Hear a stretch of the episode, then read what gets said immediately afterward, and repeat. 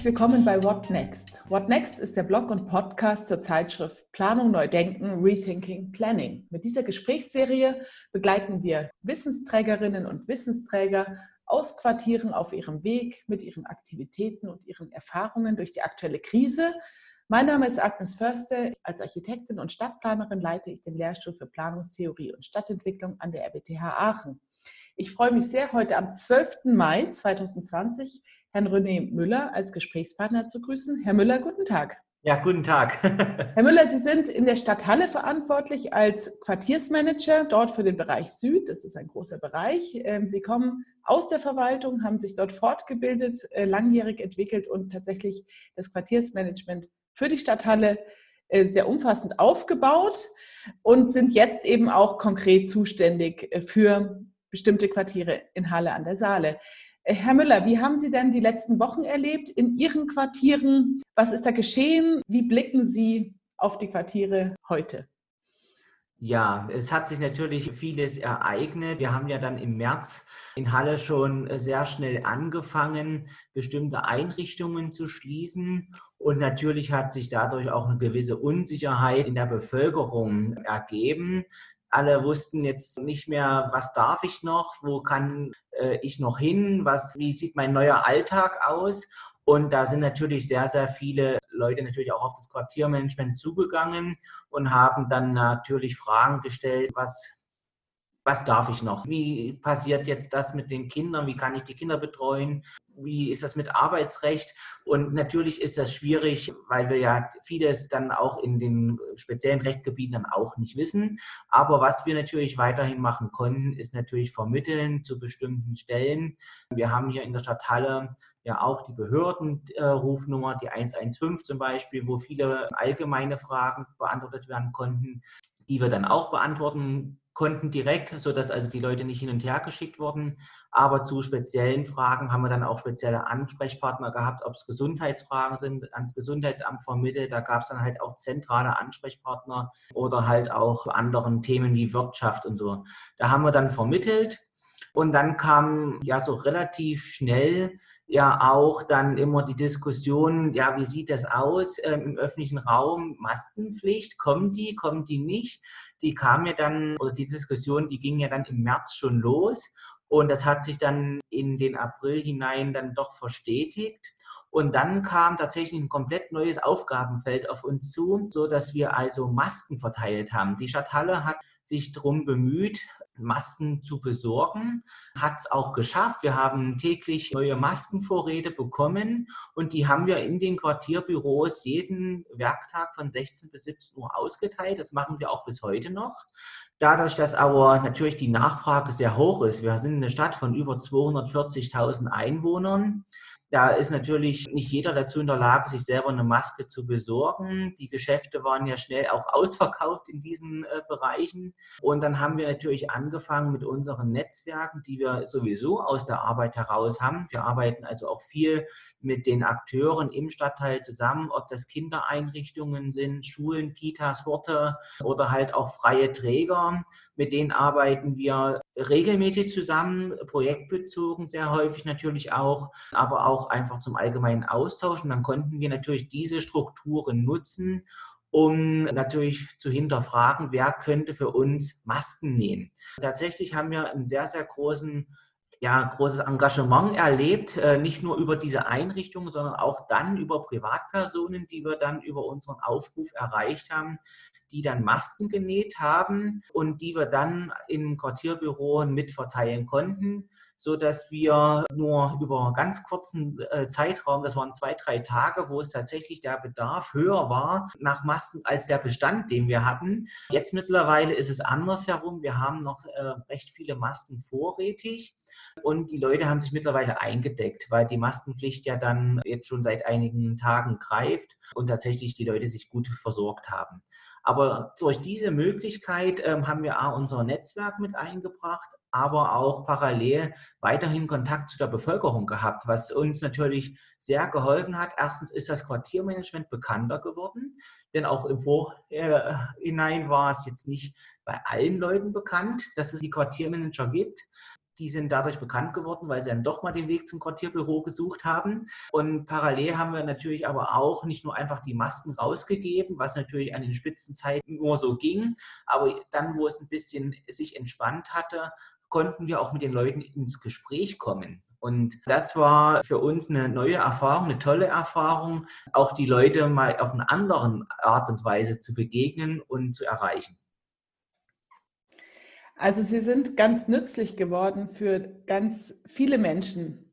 Ja. Ähm, also Sie sind so ein bisschen aus der Nische herausgekommen, der Unterstützung von Menschen, die das vielleicht ganz besonders brauchen und haben eigentlich eine Grundfunktion übernommen, so sehe ich das, und haben deshalb ja. neue Gespräche führen können mit Menschen, die Sie vielleicht vorher auch noch gar nicht gesehen hatten. Genau, richtig. Stichwort Kontakt zu der Bevölkerung. Das ist ja für viele Träger, äh, für viele Ansprechpartner im Quartier aktuell anspruchsvoll, äh, den Kontakt aufrechtzuerhalten. Haben Sie denn, sind Sie auch aktiv in der digitalen Welt? Nutzen Sie andere Medien? Haben Sie die vorher schon genutzt? Wie nutzen Sie die aktuell? Ja, also wir waren natürlich vorher auch digital erreichbar, in dem Sinne, dass man uns per Mail oder auch ähm, Telefon und so weiter immer erreichen konnte. Man musste uns nicht zwingend aufsuchen, was natürlich aber bei bestimmten Sachen einfach immer hilfreich ist zu treffen. Da ist eine andere Kommunikation, als wenn man es halt per E-Mail macht, wo man dann immer nur eine abgeschlossene Frage stellt, sage ich mal, und dann eine abgeschlossene Antwort bekommt. So ist natürlich der äh, Kontakt immer schöner, wenn man sich trifft.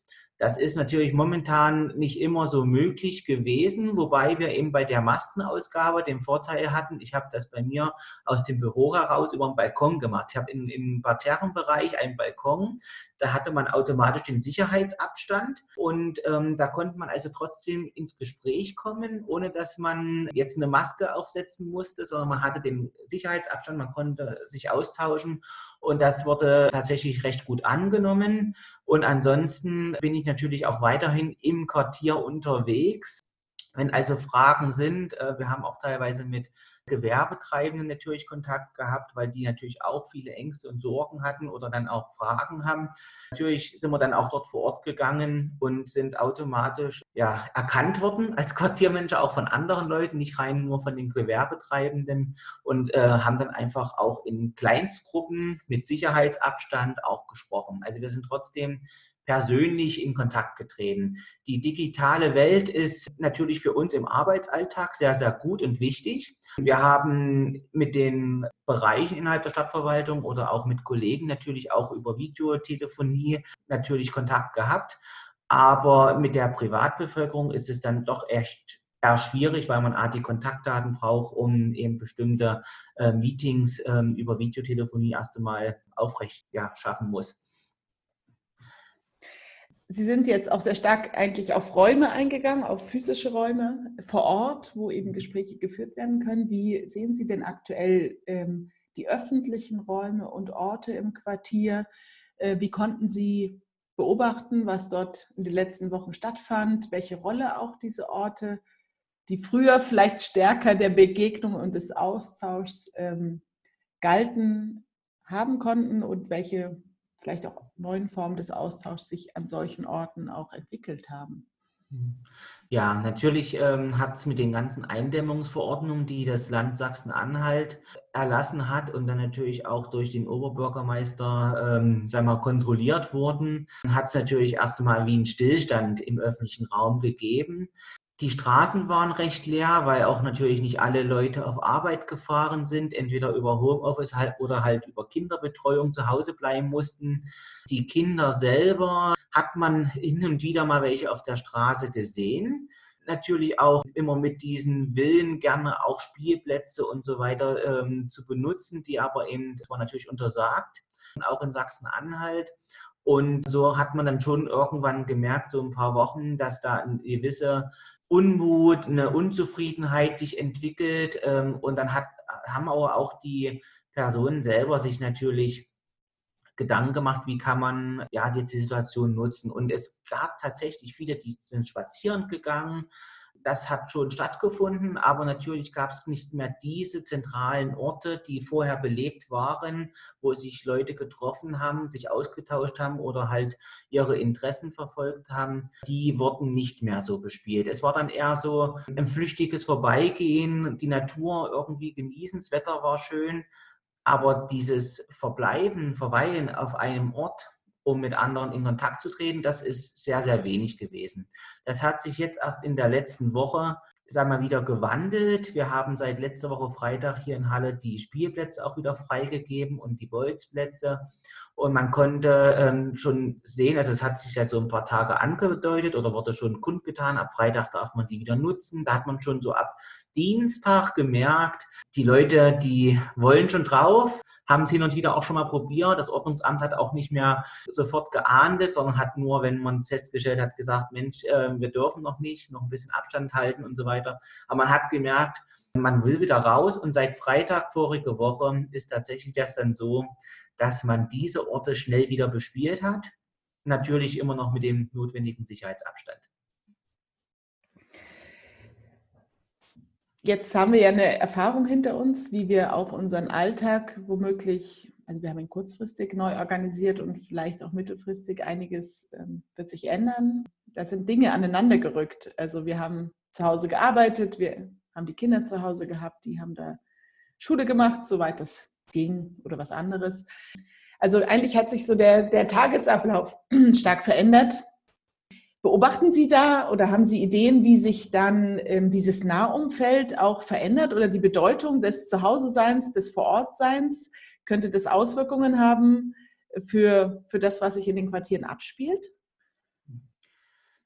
Ja, also es wird Auswirkungen haben, inwieweit die jetzt sich schon so verstetigt haben, dass das tatsächlich eine neue Veränderung ist, äh, die dann dauerhaft irgendwo im Alltag integriert ist oder ob das nicht irgendwie im Laufe der Zeit wieder in den alten Alltag zurückkehrt.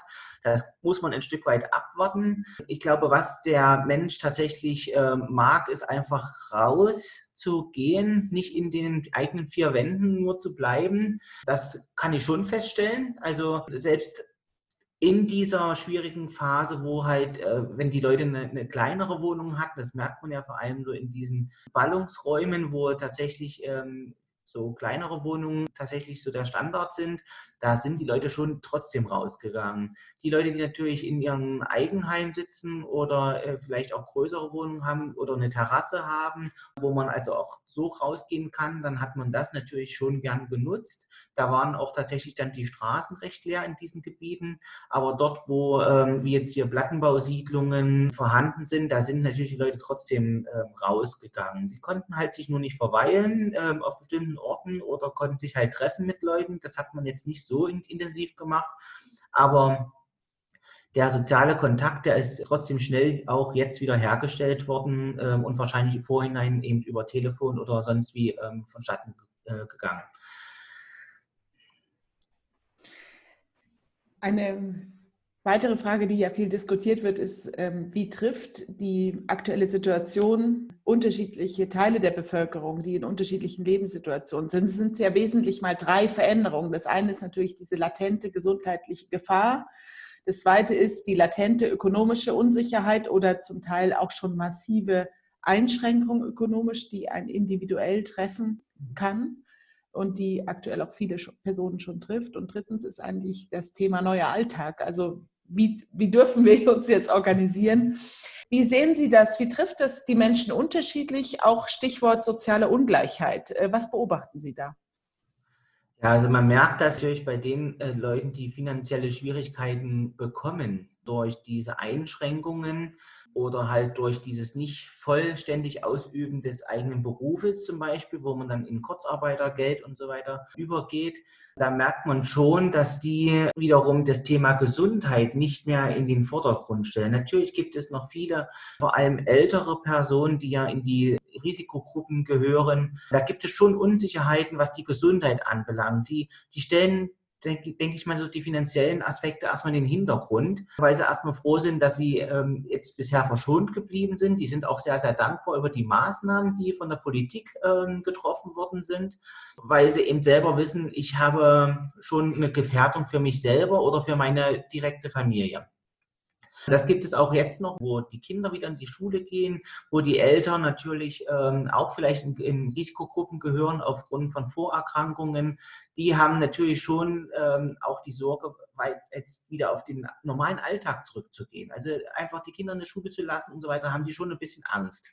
Andere wiederum, die eben ähm, jetzt keine Vorerkrankung haben und auch nicht zur Risikogruppe vom Alter her gehören, die jetzt aber wiederum, wie gesagt, das Kurzarbeitergeld zum Beispiel bekommen oder halt nicht mehr also die Berufsausübung machen können oder auch Gewerbetreibende, die eben jetzt ähm, momentan immer noch keine Einnahmen erzielen, die sagen sich natürlich, Mensch, es muss mal endlich wieder normal laufen. Ich, ich muss ja auch leben. Ich brauche das Geld. Also da gibt es, kommt immer darauf an, wie jeder im, im persönlichen Bezug betroffen ist von der ganzen Situation. Der neue Alltag, was jetzt so der dritte Bereich war, wie könnte der aussehen, ist tatsächlich so, wenn es für die, die finanzielle Engpässe haben, tatsächlich ähm, Förderprogramme vom Staat oder äh, wie auch immer greifen, wenn, wenn das alles kommt und tatsächlich, wie es versprochen ist, auch bei den Leuten ankommt, dann äh, glaube ich, wird auch jeder wieder diesen gesundheitlichen Aspekt wieder in den Vordergrund rücken und sagen, okay, äh, mir geht es als Familie gut, ich, kann, ich bin finanziell ein Stück weit abgesichert, dann kann ich auch weiterhin die ganzen Vorgaben wie Abstand halten, Maske tragen und, und so weiter, kann ich dann auch viel, viel besser umsetzen, weil ich mich einfach sicherer fühle. Ich glaube, es hängt dann vor allem bei diesen also für die neue Zukunft, für, das, für den neuen Alltag hängt es wirklich davon ab, ob man finanziell abgesichert ist. Also da hängen verschiedene Formen von Nöten, die aus ganz unterschiedlichen Ecken kommen, unmittelbar miteinander zusammen mhm. und prägen auch sehr stark die Wahrnehmung der Situation. Ja. Das ist vielleicht auch eine, eine, so eine kipplige Situation, in die wir hineingeraten, wo es dann nicht mehr eine dominante Not gibt oder Gefahr oder Bereich, auf den man besonders achten muss, sondern es eben auch gewisse Konkurrenzen gibt zwischen verschiedenen Notsituationen, die aus genau. verschiedenen Ecken kommen. Gibt es denn Ressourcen oder Begabungen in Ihren Quartieren, Dinge, die es vorher schon gab, die sich jetzt bewähren, um vielleicht auch ja, krisenhafte Situationen oder eben mit dieser sehr ungewohnten Lage umzugehen? Ja, also wir haben, wir haben natürlich viele Einrichtungen, die unterstützen können, die Beratungsangebote durchführen, auch schon vor Corona durchgeführt haben. Und die gibt es natürlich weiterhin. Die sind auch während, sagen wir, des, des fast Stillstandes des öffentlichen Lebens zum Teil trotzdem erreichbar gewesen. Wir haben natürlich als Quartiermanager auch immer geschaut, dass diese Informationen dann ähm, trotzdem auch in der Bevölkerung bekannt sind. Wir haben also während äh, des Stillstandes alle Einrichtungen zum Beispiel abgefragt, Mensch, welche Angebote gibt es noch, welche kann man wahrnehmen und das haben wir dann auch in den Akteursnetzwerk immer verteilt, sodass also, wenn jemand also in, in irgendeine Not geraten war, tatsächlich trotzdem wusste, Mensch, dort kann mir noch geholfen werden, diese Angebote existieren noch. Also was, alles, was Beratungsangebote äh, betrifft und so, die, die sind tatsächlich weiterhin vorhanden. Gibt ja viele verschiedene Einrichtungen, ob es nun über Seniorenberatung, individuelle Lebensberatung, wo kann man sich bei sozialen Schieflagen hinwenden, Verbraucherschutz und so weiter. Also diese Einrichtungen, die sind weiterhin aktiv gewesen und das haben wir auch äh, versucht äh, zu streuen, diese Informationen.